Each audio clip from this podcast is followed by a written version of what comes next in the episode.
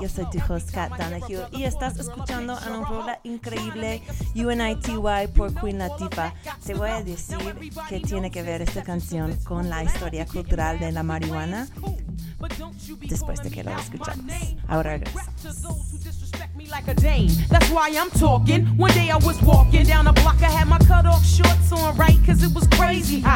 I walked past these dudes when they passed me. Uh. One of them felt my booty, he was nasty. Yeah. I turned around red, somebody was catching a rat. Then the little one said, Yeah, me, bitch. And laughed. Since he was with his boys, he tried to break fly. Uh. I punched him dead in his eyes. Said, Who you calling a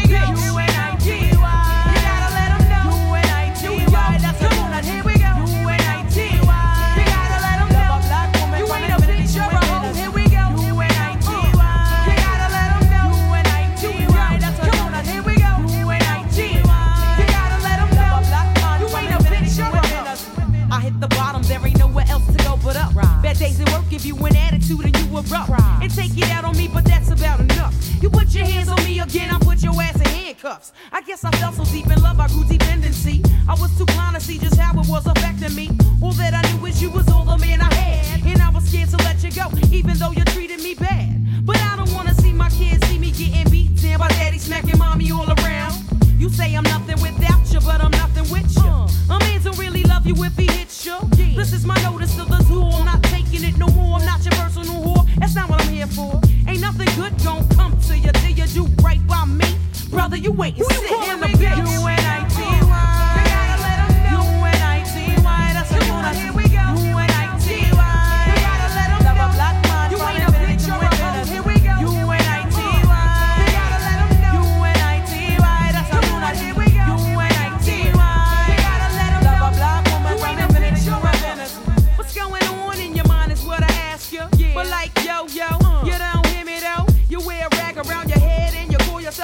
A bitch. Now that you saw Apache's video, I saw you wildin', acting like a fool. I peeped you out the window, jumping girls after school. But where did all of this come from?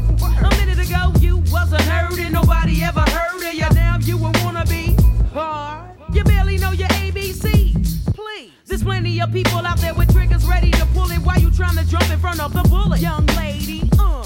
Real bad girls are the silent type. Yeah. Ain't none of this worth getting your face sliced. Cause that's what happened to your homegirl, right? Walking with nobody. She got to wear that for life. Who you calling a bitch?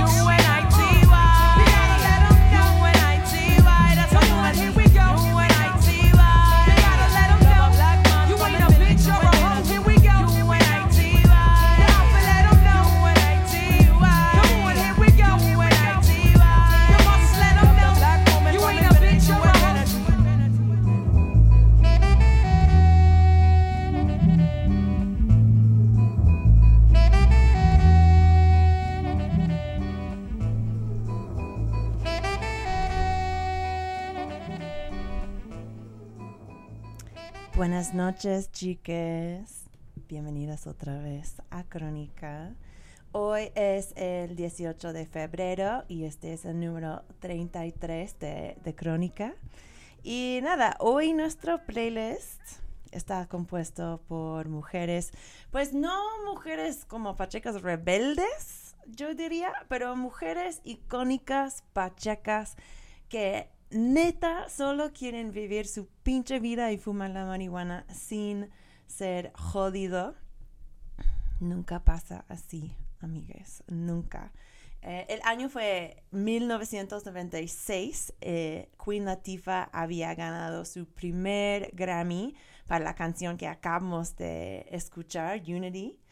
Y la rapera también estaba saliendo en un programa de televisión súper popular que se llama Living Single. Fue en eso entonces que fue detenido en su auto. Una policía paró su auto y eh, pues encontraron una pistola y marihuana. Eh, la Queen admitió a fumar, haber estado fumando marihuana. De hecho, ese fue, no fue la primera, no, no fue la única vez que Queen Latifah había hablado públicamente sobre su uso del cannabis. De hecho, hablaba con la prensa eh, de cómo ella había usado la planta, fuma- fama- eh, había fumado la planta eh, para tratar con el dolor de perder a su hermano Lancelot.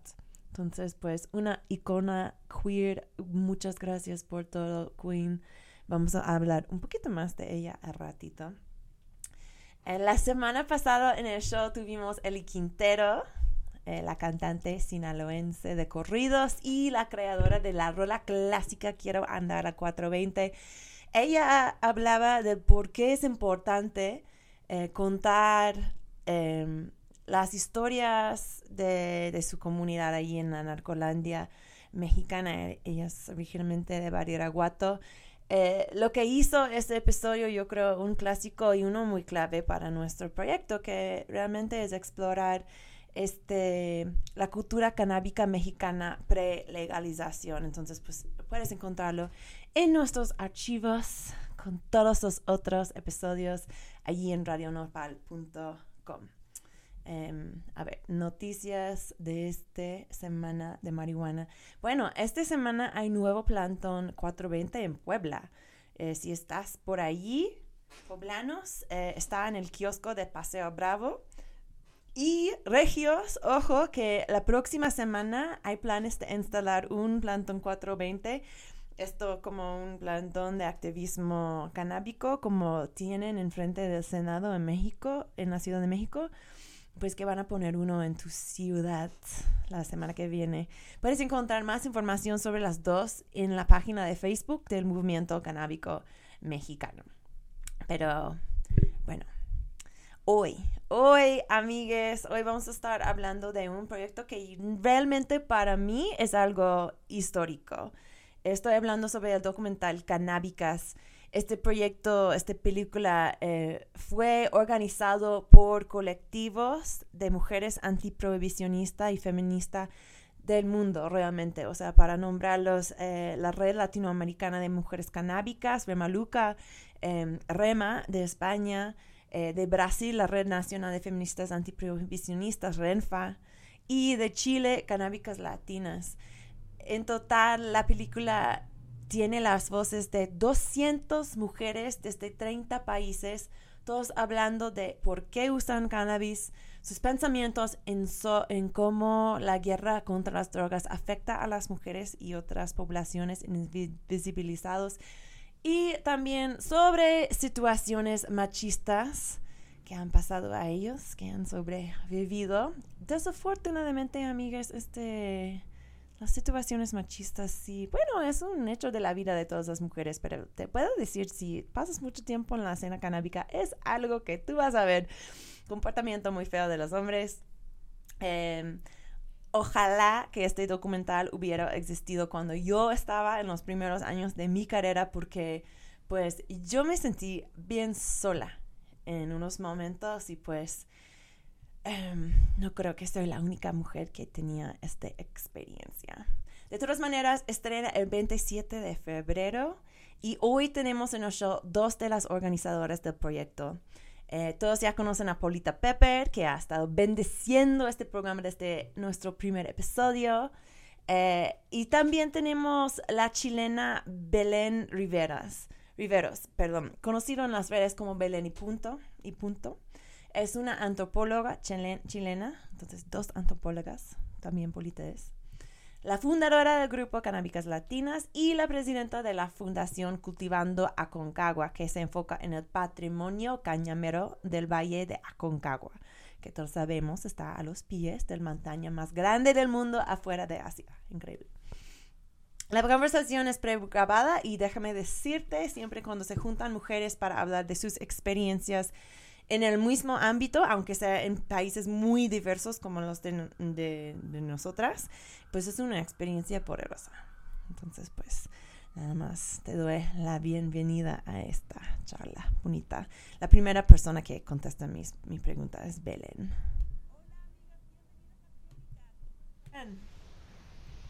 Muy bien, felices de estar por acá.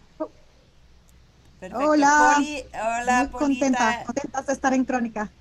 Qué bien. Hola. Bienvenidos de regreso. ¿En dónde estás, Polita? Estás, o sea, yo veo en tu Zoom que hay una naturaleza impresionante detrás de ti. estoy en un lugar hermoso, en uno de esos paraísos eh, que tiene México, que es en la Sierra de Oaxaca, un pueblito re lindo que se llama San Mateo.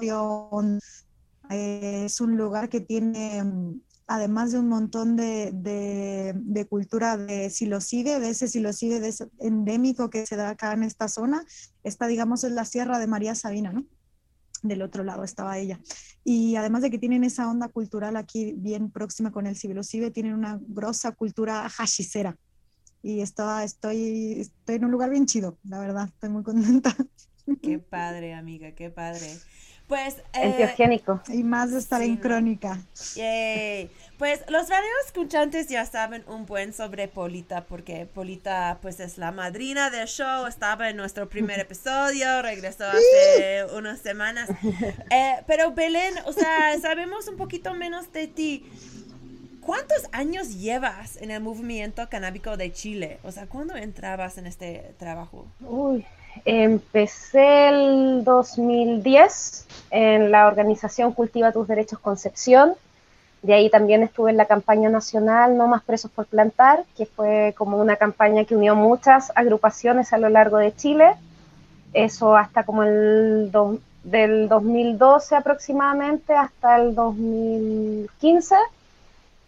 Eh, y bueno, actualmente tengo una fundación en el Valle de Aconcagua que se llama Cultivando Concagua, donde tratamos de educar y también hacer más accesible la información a la gente del Valle de Aconcagua, eh, que está en los valles centrales de Chile y que lamentablemente, a pesar de que tenemos una historia cañamera importante de más de 470 años, eh, que pocas personas lo saben, incluso de acá del Valle de Aconcagua, es importante también eh, hacer un trabajo local y nacional para que las personas conozcan este patrimonio, lo hagan parte de su historia, porque mucho tiempo nos la censuraron.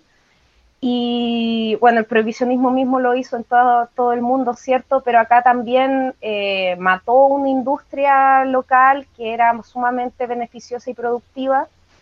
Eh, ahí también el nylon hizo bastante de lo suyo, los plásticos, el algodón y un montón de otras industrias que se incluyeron eh, muy hegemónicamente también.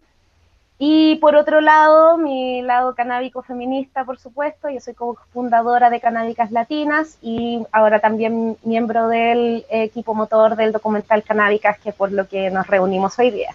Perfecto, pues es un honor tenerte. De hecho, eres una de las primeras personas que no es de México que hemos tenido en el show.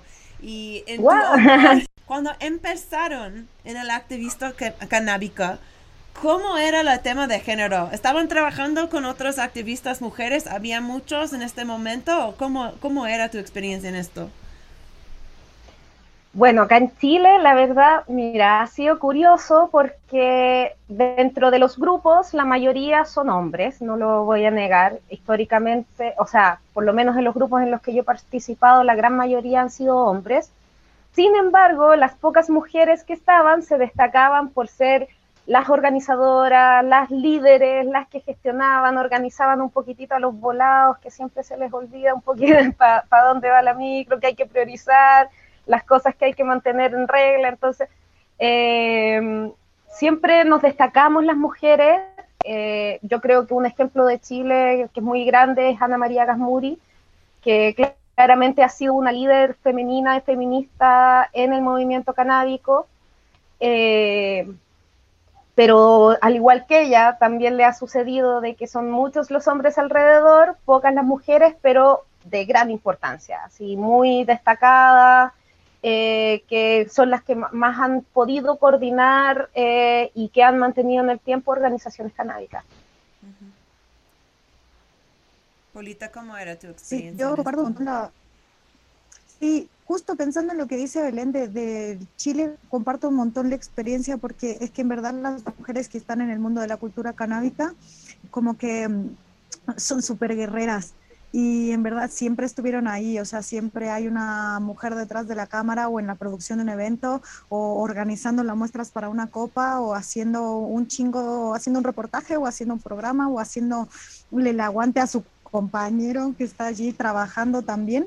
y, mm, y siempre estuvieron allí. Pasa que nos empezamos como a visibilizar y a juntar, hace eh, como que fue todo un proceso de reconocimiento también, ¿no? Y mm, una cosa que es súper súper bonita y súper interesante de las mujeres que están en el medio del mundo canábico es que son eso que dice la Belén, justamente son personalidades súper interesantes porque son todas guerreras sobreviviendo en un mundo que es absolutamente masculinizado y que reproduce de, de, muchísimas formas posibles, ¿no? Esos eh, como guetos gremiales del, del patriarcado, ¿no? Esa, de esa heteronorma que infelizmente es la norma que domina, eh, al menos en América Latina o en los contextos en los que yo me muevo, el mundo canábico. Así que las mujeres que te encuentras son así, candela, para aguantar eh, barra brava, todas son barra brava. Entonces son lo más. Son más. Sí, sí son, sí son. Eh, Polita, ¿recuerdas? O sea, sí somos, eres... Tú, o sea, tanto como Belén eh, es la, la fundadora de, de, Canábicas Latinas, tú eres una de las cofundadoras de la red latinoamericana de mujeres canábicas. Había, ¿recuerdas un momento, como un episodio, una situación específica en que tú pensaste, ay, ya necesito una red de mujeres canábicas, o sea, necesito organizar específicamente entre mujeres en este mundo? Uy, tengo un montón, amiga. Si me acuerdo de las que más me dolieron el ego, así fue como pararme a dar un taller yo y que me pregunten dónde está el tallerista. No. Ponle. sí. A la cultivadora, a la cultivadora experta de México. Sí. Sí, sí, como que me, me, me, paraba así como enfrente de un grupo y la gente me preguntaba, ¿y dónde está el tallerista? Ponle, estas son de las que recuerdo con, con el ego dolido de decir, loco, si la tallerista soy yo nomás, así, acá estoy. Horrible. Belén, te, quiero poner la, misma pregunta. ¿Había como un momento específico en, que tú pensaste, ya, tengo que organizarme entre mujeres, o sea, ese tiene que ser una rama de mi activismo? Eh, yo creo que a mí, mm, o sea, también fueron situaciones que coordinaron en este gran impulso, digamos. Eh, pero fue una necesidad compartida realmente. A medida de que uno está en el activismo, va encontrando esas mujeres clave eh, o esas mujeres que tienen la energía y el ánimo de aportar al mundo canábico, pero que nos hemos encontrado todas con las mismas situaciones de hegemonía machista o de que como la gran mayoría son hombres, se disminuye la voz de la mujer o se desvaloriza la voz de la mujer como le sucedió a Polita, eh, no se le creen los conocimientos tanto en cultivo, en extracciones o conocimientos avanzados, digamos, del mundo del cannabis, porque independiente de quién venga, son conocimientos avanzados. Eh, entonces, como que todas nos encontramos en un momento, ay, sí, a mí también me pasó que no me dejaban hablar, de que no, no me consideraban o me consideraban solamente para un área en particular, o si no, no, y lo más terrible, eh, creo yo, que fue cuando a más de alguna mujer le sucedió que en la ronda de que va saltando el caño de persona en persona, la saltaban. Sin preguntar si fumaba, sin nada, o sea, todos activistas, claramente todos tenemos un pro, una afinidad a la planta y a los humos que genera, ¿no? o por lo menos la gran mayoría pero eso le sucedió a muchas chicas. Y también las medidas que uno va visibilizando de que uno es como la cuota de género de algunas actividades. O sea, de que ya se le va reconociendo a una y va tomando visibilidad, pero te piden realmente porque de, no sé, por tres jurados de copa que sea una mujer. Entonces también no, me ha pasado eso y creo que a Polita también en el, en este largo camino, porque, como te digo, lamentablemente muchas mujeres nos hemos encontrado con la misma situación. ¿Qué estabas diciendo, Polita? Que sí, absolutamente. Como que yo me doy cuenta cómo voy cumpliendo los lugares de la cuota de género. Y mm, es, es, rara esa situación, pero ¿sabes qué? También hay que ocuparlos porque mm, es un espacio que, mm, que hay que ocupar, hay que visibilizar, porque a veces como que es un ejercicio que nosotras como, como mujeres y como feministas tenemos ver incorporado, ¿no? Pero el mundo canábico no es un mundo que particularmente se caracterice por eh, incluir la diversidad dentro de él. Entonces, es una labor además así pedagógica, toca, toca seguir explicando por qué no tienen que dar un ingreso dos por uno en una copa para mujeres por ejemplo, toca explicar por qué eso es sexista. Se han dado casos. Yo vi, este fue un expo, este, bueno, no estamos en ese level. del expo, pero esto pasó recientemente en México, que estaban ofreciendo esta dinámica como de, de antro, ¿no? Ladies Night o algo así. no mames, no, pues yo me relaciono mucho. Cuando yo llegué a High Times me dijeron explícitamente que me buscaban porque yo era mujer.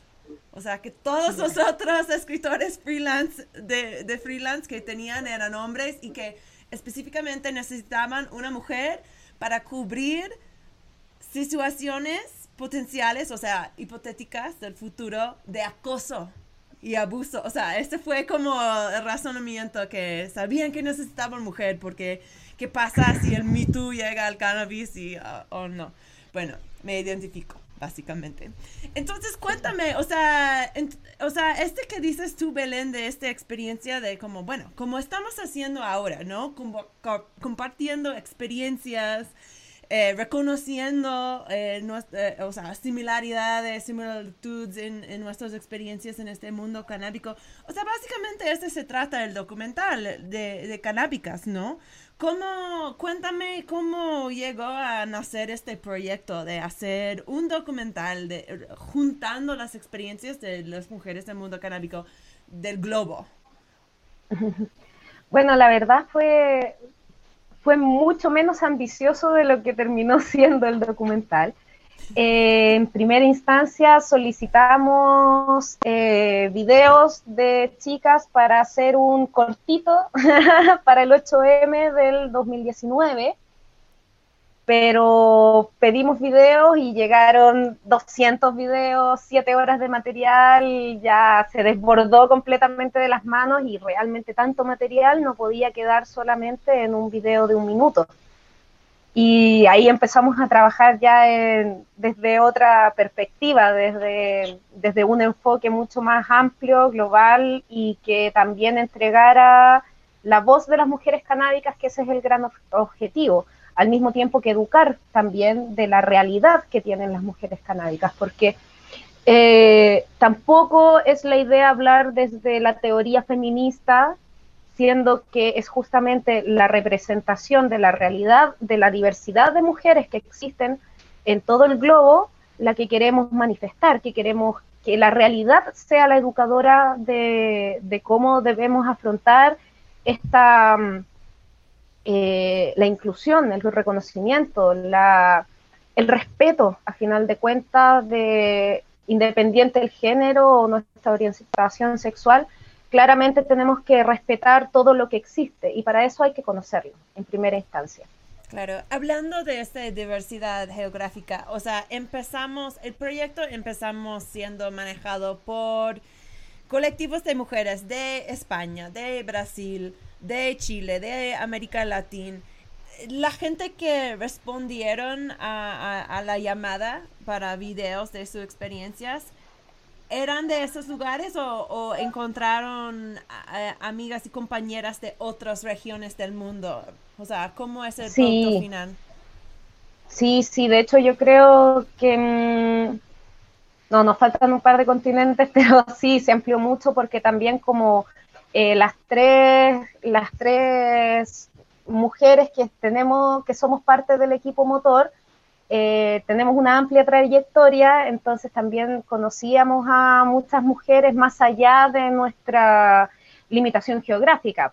Entonces, por ejemplo, Clara, Clara Sativa era eh, conductora de Marihuana Televisión, en donde viajó mucho y agradecida de eso también tuvimos contacto con muchas mujeres, algunas muy importantes, está Mila Hansen, está Mishka, eh, gente de Estados Unidos Eh, Mila es de Holanda, si mal no recuerdo. No, Mishka es de Holanda, Mila es de Francia, ahí está. Eh, que también son de mujeres que la empezaron a hacer disidencias en el sentido de que primeras mujeres que, por ejemplo, por ejemplo Mila Hansen es quien hizo el primer método de extracción de, la- de los cristales de THC de forma mecánica. Entonces, wow, también es una, eh, es una innovadora en su área y que debería tener mucho más reconocimiento del que tiene, creo yo, eh, como así un montón de otras mujeres que, bueno, incluimos gran parte de Europa, África, eh, Norteamérica, Canadá, Estados Unidos, Latino, Centroamérica, Sudamérica. Eh, ahí hay varias exponentes, Latinoamérica tiene altas exponentes que están presentes en el documental. Eh, bueno, ahí se notan nuestras redes también, pues, donde ¿Quiénes de pudimos alcanzar a llegar. Sí, también hay mujeres de África que, que están presentes, así que agradecida y, y orgullosa de tener esta representatividad porque son voces que realmente una tiene muy poco acceso. Por suerte, una que ha viajado y ha conocido a otras activistas sabe qué está pasando, en mi caso que soy chilena, en Argentina, en Bolivia, en Uruguay, qué sé yo. Entonces, pero es porque una la ha trabajado, ha viajado, ha contactado. Entonces, ha sido una labor eh, intensa, pero que al mismo tiempo una sabe con humildad de que esto no le llega a todo el mundo, no porque uno lo sepa y uno lo comparta, por ejemplo, en un documental o qué sé yo, nunca se, lleva, se llega a conocer completamente la realidad que, que pueden ofrecer. Entonces, mucho mejor que sean esas mismas voces las que lo expresen y puedan decir qué es lo que está sucediendo y a lo que se tienen que enfrentar como mujeres canábicas. Cuando empezaron a llegar estos videos, ¿había algo entre ellos que aún se sorprendió a ustedes? O sea, yo creo que hay ciertas cosas de que uno suponía, por ejemplo, eh, la utilización del cuerpo de la mujer como marketing erótico. Creo que eso es un es algo que se sucede en todo el mundo lamentablemente. Así O que sea, eso ya como que uno se lo usar- esperaba un poco. Ajá, esa práctica de usar a la mujer sexy Pero para no, vender productos y así. Claro. Tipo, Mm. mujer florero en las sectas es una cosa que ya estamos acostumbradas, pero hubo cosas con el docu que yo me sorprendí un chingo cuando pedimos esos videos, que era, por ejemplo, saber que las chicas en Canadá, que es el mercado, no sé, porque una lo piensa desde su realidad latinoamericana, puta, en Canadá no es así, ¿viste? Pero había chicas como dando su testimonio en el, en el- mandando videos diciendo como yo sufrí acoso laboral en la industria del cannabis porque mm, mi jefe, tipo, me acosaba sexualmente en la industria del porro y esto está de la verga y yo soy canadiense y quiero que sepan que esto es así, ¿no? Pues claro, en el año 2019 salió todo esto de abuso y discriminación eh, por parte de Mark Emery, también conocido como el Principat, que era y es un activista canadiense bastante conocido. La realidad es terrible, pero saber esa realidad de tipo mujeres moviéndose en el mundo del cannabis era compartida en Sudáfrica, en Canadá, en el Coño Sur, loco, en América Latina, pero también en otros, en otros países que el docu hubo, o sea, había compañeras, no sé, loco, italianas y francesas y de lugares que una pensaría que es distinto. Por las mismas vainas, eso fue brutal. Ese es el potencial del documental. Yo creo que consigue retratar que todas las mujeres que estamos envueltas alrededor de la planta y que tipo, hay este feminismo, que es un feminismo particularmente canábico pujante, está atravesado por esa necesidad, loco, así imparable, ingobernable que las mujeres tenemos de sentirnos una. Uf, fuerte. Tomamos un break musical. Eh, este artista que estoy a punto de tocar, pues como muchas mujeres del género blues norteamericano, ella se fue muy en contra de las normas de la sociedad de este momento. Eh, abiertamente fumaba la marihuana, lo practicaba en sus canciones. Estoy hablando sobre Bessie Smith, em, la, la cantante de blues.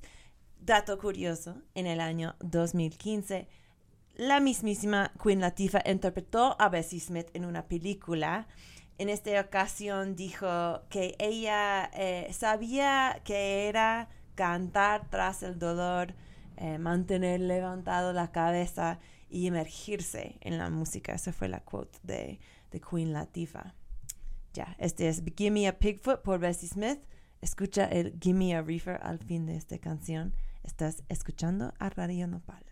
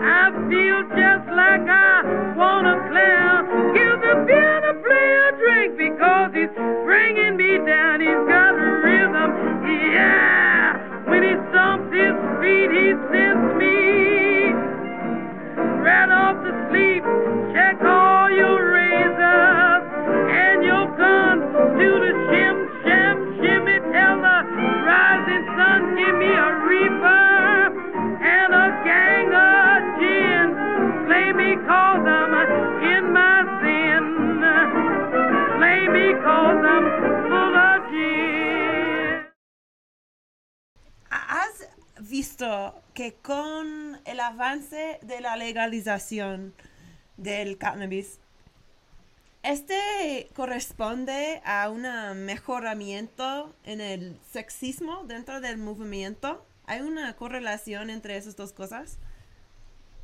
Yo creo que hay una visualización de la realidad femenina que está mucho más eh, abierta en el sentido de que, claro, cuando la cannabis no se podía hablar en ninguna parte, eh, menos se podía hablar de feminismo dentro del mundo canábico. Entonces, la visualización sí se ha, se ha abierto, estamos mucho más evolucionadas en visualización.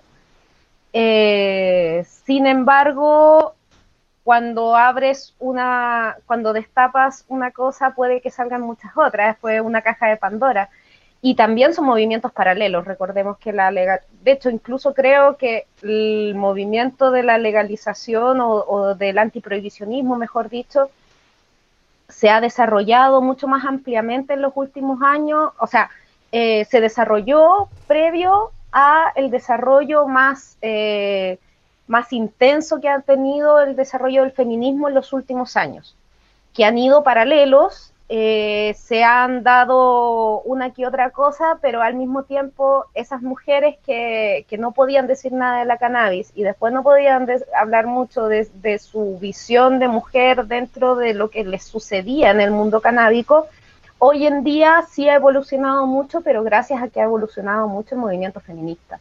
Y uno ya tiene más voz para decir sin vergüenza y sin que te tilden de feminazi, eh, lo que está sucediendo, la realidad de las mujeres y de que es una realidad que hay que cambiar. O sea, tenemos una realidad que no está bien, que se pasan a llevar los derechos, que es incluso violenta para las mujeres. Si seguimos perpetuando conductas que pasen a llevar los derechos humanos en cualquiera de sus formas, todavía no estamos bien desarrollados. y eso creo que es parte de eh, de lo que debemos seguir construyendo como cultura y comunidad canábica alrededor del mundo, el respeto a los derechos humanos. Si ya lo hicimos con, con, decidir que, que nos metemos en el cuerpo, porque los límites de mi cuerpo son mi propia jurisdicción y no la de la legalidad o la ilegalidad, es mi decisión de consumo, de medicina, de placer, de, de lo que se quiera llamar, es la decisión de uno personal eh, también tenemos que empezar a abrirnos como sociedad a que se dejen de pasar a llevar los derechos de todas las personas, de todos.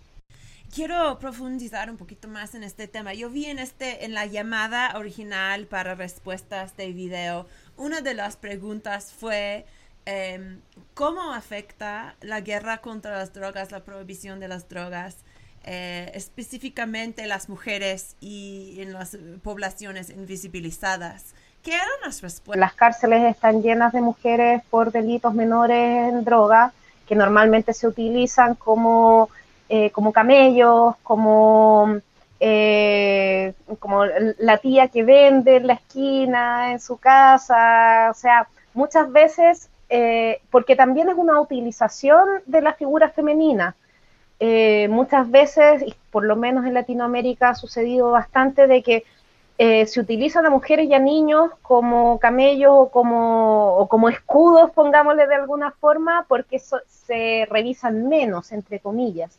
Sin embargo, cuando ya se empezaron a revisar a todas las personas, a quienes más seguían utilizando, a mujeres y a niños, especialmente también mujeres embarazadas, qué sé yo, que también tienen una necesidad eh, cuando te estás enfrentando a una realidad que tiene muy pocas garantías, de que una madre soltera sola tiene necesidades que para cubrir eh, los gastos de sus hijos o de ella misma siendo soltera. Es, difícil la realidad en Latinoamérica en ese sentido.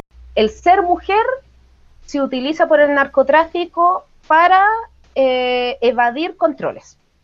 Al final de cuentas es eso es una estrategia.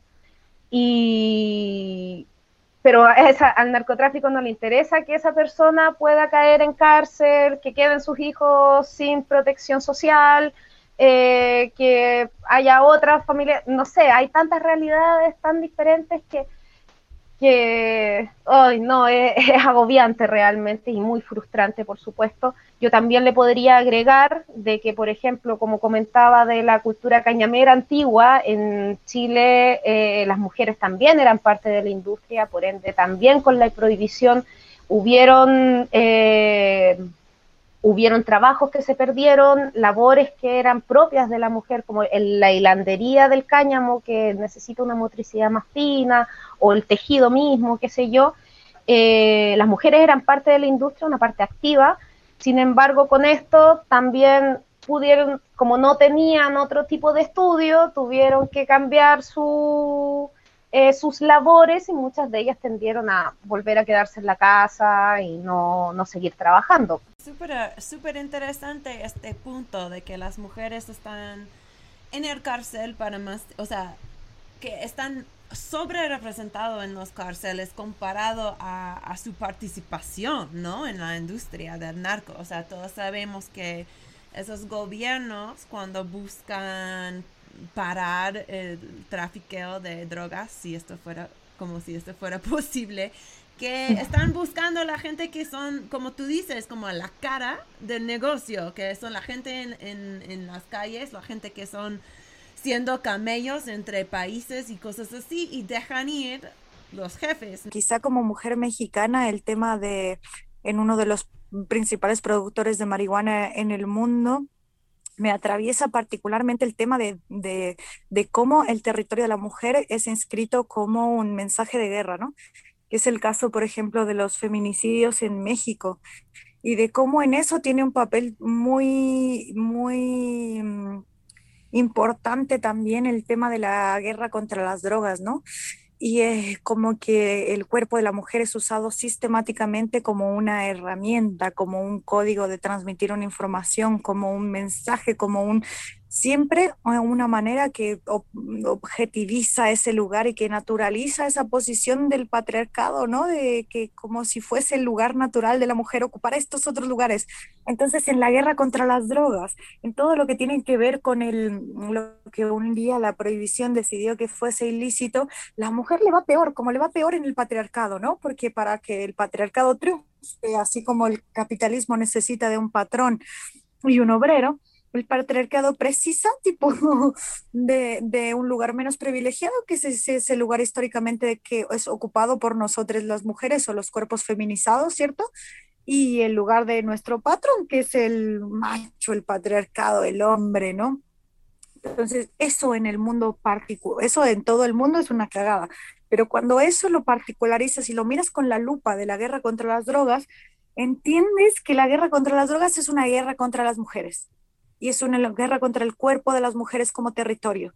Y del territorio de las mujeres, del, perdón, de nuestros cuerpos y nuestros territorios es allí donde se inscribe esa guerra, ¿no? Entonces es muy heavy, ahí adquiere una importancia también mucho más, mm, para mí, ¿no? Como latinoamericana, como mexicana, trascendental. Eh, la importancia de ocupar estos espacios y de visibilizar estas situaciones, ¿no? De la prohibición, la guerra contra las drogas, las mujeres y de cómo el cannabis en ese mundo del flamante mundo de la industria legal del oro verde que está entrando a Latinoamérica está atravesado por eso. Y eso no, no, o sea, ni un paso atrás en dejar de visibilizar que toda esa nueva industria del oro verde está montada sobre el cuerpo de las mujeres. Y eso es una, y de los cuerpos feminizados ¿no? De las personas trans que también lo llevan fatal en este mambo. Entonces, visibilizar que allí donde está naciendo esa industria que nos promete el oro verde a las economías latinoamericanas, también visibilizar que está montado sobre eso. Y eso es una parte que yo así me atraviesa bastante como mexicana, como latinoamericana. Y creo que este documental visibiliza bastante también. Y eso a pesar de todo el trabajo que te cuenta Belén, de, todos los desvelos así que ha dado, como que consigue retratar un poquititito, ¿no? Así un pedacito de las mujeres canábicas del mundo y que, que no es, obviamente no es suficiente, ¿no? Pero un poquito de lo que todas sentimos. Yo he visto el trailer del documental y me impactó como la variedad de gente que estaban en, en, este documental, o sea, gente de, como ya dicen, como de muchos continentes, madres con sus hijos, gente con sus plantas, o sea, Mira Johnson. Yo también vi a Fernanda de la Figuera y quería eh, aprovechar, este fue, es la abuela canábica de España, y vi que, pues, hace ¿Cuándo era? Ah, en 2019 ella fue condenada a servir nueve meses en la cárcel por vender drogas. ¿Saben algo de esto? ¿Qué está pasando con esa situación? Oye, el caso de la Fernanda es un caso súper particular en el Estado español porque procesaron, o sea, ella tenía una, una de las asociaciones en Málaga, ¿no? La Fernanda, además de ser madrina de nuestro documental, es, es como la madre de una grande amiga mía, la Chío, y entonces acompañamos desde el documental así bien cerca el proceso de ella, ¿no? Y la Fernanda, sus casi 70 años está siendo procesada por, en la asociación que ella tiene, que además de ser una, una, una asociación pionera en Málaga, de una, bueno, una club canábico allá en España. Eh, el Estado español se, se, atreve a procesar a una mujer de casi 70 años por cultivo de marihuana cuando tiene una asociación y un trabajo de 30 años de activismo. No, no ha sido encarcelada, pero ha sido como sistemáticamente violentada en sus derechos. Y eso siendo una mujer que tiene una presencia bien considerable en el activismo del Estado español, pues, ¿no? Entonces es como bien sintomático de una realidad que es compartida en el mundo. Pues qué bueno, qué bueno que el documental sigue esto, sigue esto, porque yo he estado leyendo de ese proceso con ella y me la vi en el trailer y dije, ¿cómo debe de estar la Fernanda? La entrevisté cuando, cuando vino a México hace unos años. Em, quiero hablar de, de otro tópico súper pesado.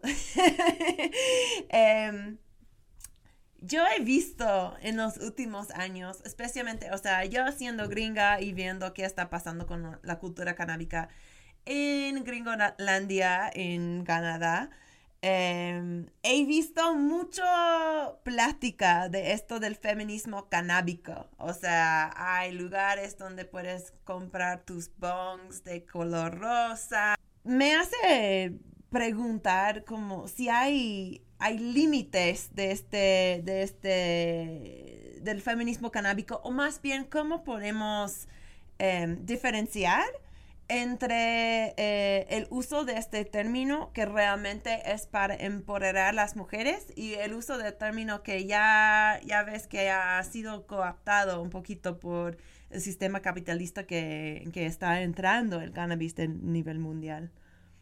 Yo personalmente creo que hay dos grandes aristas dentro del feminismo canábico. Uno es el que ya hemos mencionado en varios momentos, que es el respeto a los derechos, que también es de donde nace la, gran lucha feminista, digamos. Eh, la no violencia en diferentes áreas, no solamente física, sino que también psicológica, social, etcétera, que justamente lo que hemos ido comentando. Eh, pero también, paralelamente, el feminismo canábico ha llegado a ser un cohesionador de mujeres canábicas que igualmente la mujer se necesita en comunidad también. Eh, de, lo mismo nace el concepto sororidad y otros conceptos que van netamente ligados hacia las mujeres o, lo femenino también diciendo y ampliando no solamente al sexo biológico, sino también a, nuestro, nuestra decisión, ¿no?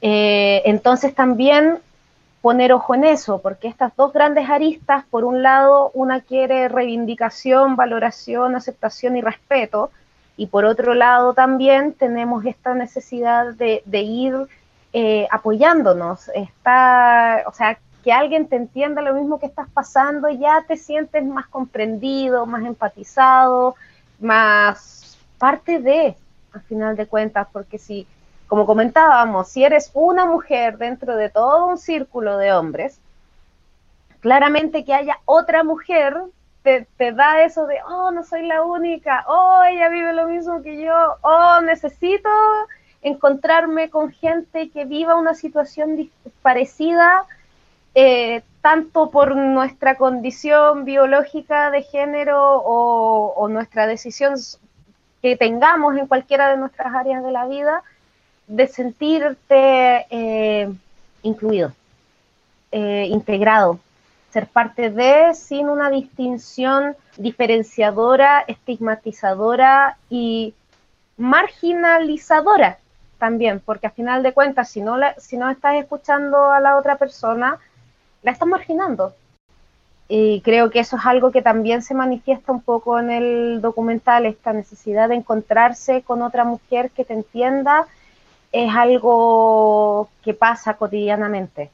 Y la otra cosa que me parece un mensaje importante es visibilizar del dentro del contexto del feminismo canábico que hay una diversidad bien más amplia, ¿no? Mm, por ejemplo, la inclusión de las personas trans. El transfeminismo canábico me parece que es un tema que tenemos que visibilizar con mucha fuerza, con mucha fuerza en el mundo canábico y con mucha fuerza en el mundo del feminismo canábico, particularmente latinoamericano, que es donde a mí me atraviesa, es donde yo vivo, es donde Can vive, es donde la Belén vive, y es una fuerza que las tres mujeres, independientemente de los contextos donde los que crecimos, somos y nos expresamos, creo que nos encontramos. Entonces me parece chido incluir, abrir las perspectivas, ¿no? De, el, de ese binomio que se plantea de la naturaleza de la mujer madre, eh, la mujer acompañante, la mujer cuidadora, la mujer naturaleza, la mujer planta, y expandir eso en el que muchas de nosotras no nos sentimos representadas y es mm, de cómo esa fuerza, sí, de la planta nos lleva a reflexionar sobre estas otras aristas, estas sobre otras posibilidades de la diversidad, como el transfeminismo canábico, que es un tema que me parece que es re importante que visibilicemos ahora.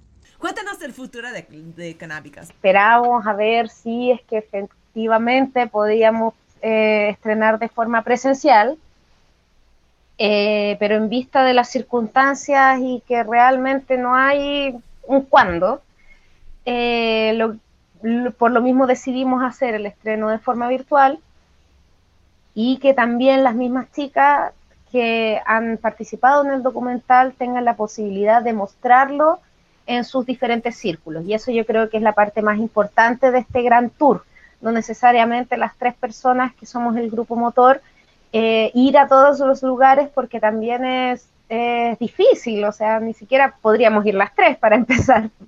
Entonces, primera instancia, lo importante es que las chicas también se sientan empoderadas con el documental, que lo vean parte, ellas son parte de esto, por supuesto, y que lo puedan mostrar a las personas que quieran. Eso sería lo ideal, obviamente sin modificarlo ni nada por el estilo, pero de que la mujer que tenga una agrupación canábica, independiente que sea feminista o no, pueda mostrarlo, pueda difundirlo, pueda hacerlo llegar a otras personas que no necesario que siendo mujeres puedan sentirse identificadas y empatizadas como conversábamos, como también para que otros, eh, otras personas, hombres, disidencias, también puedan conocer la realidad de las mujeres canábicas, en donde se puede comentar, se puede compartir, se puede hacer un encuentro bonito de comentarios, de análisis, de, de visiones a futuro también, de, cómo podemos seguir con esto, cómo podemos evolucionar hacia un mejor futuro y así, por supuesto, hacia un mejor presente también. Muchísimas gracias por estar con nosotras el día de hoy, amigas. Estoy muy emocionada para ver eh, la fruta de, todo este, este labor. Y, y nada, aquí pues regresa cuando quieren a Crónica, por favor. muchísimas gracias, muchísimas gracias por, el espacio, por poder también compartir el, lo que nos motiva y por lo que hemos seguido trabajando arduamente para lograr efectivamente que la voz de las mujeres canábicas de esta marea lila y verde eh, pueda llegar a los mayores rincones del mundo posible y desearle a todas las personas que nos están escuchando que ojalá vean el documental, que les guste y que lo disfruten y que lo compartan también. La idea es llegar a todas, todos los lugares donde se pueda. Es que la va a romper con toda. Así que gracias, Kat, gracias, Belén. Gracias, Crónica, por existir. Uh, una conversación poderosa. Otra vez gracias a Polita y Belén. Lo que no practicamos eran como los pasos que hay que hacer para hacer este pues sistema de, de drogas internacionales, la economía de la marihuana, por ejemplo, como hacerlo más feminista. Pero creo que el primer paso tiene que ser documentar qué son los problemas y pues ahí está Canábicas, el documental. Eh, estrena otra vez el 27 de febrero eh, y puedes encontrar más detalles sobre este estreno en la página de, Instagram arroba lacanawoman. Em, creo que pues va a ser, o sea, el, el labor y el trabajo y, y, y, todas las contribuciones de todas las 200 mujeres que forman parte de este proyecto, pues al final creo que es una gran muestra de que pues no te equivocas, mujer.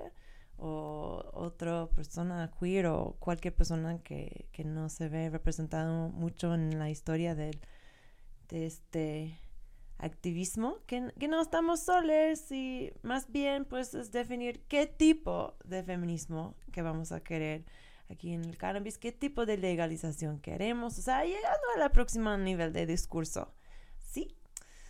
Eh, terminamos el show con una rola final de una pacheca icónica en el año 2015, Joan Jett, la cantante, salió del closet canábico para la revista Rolling Stone.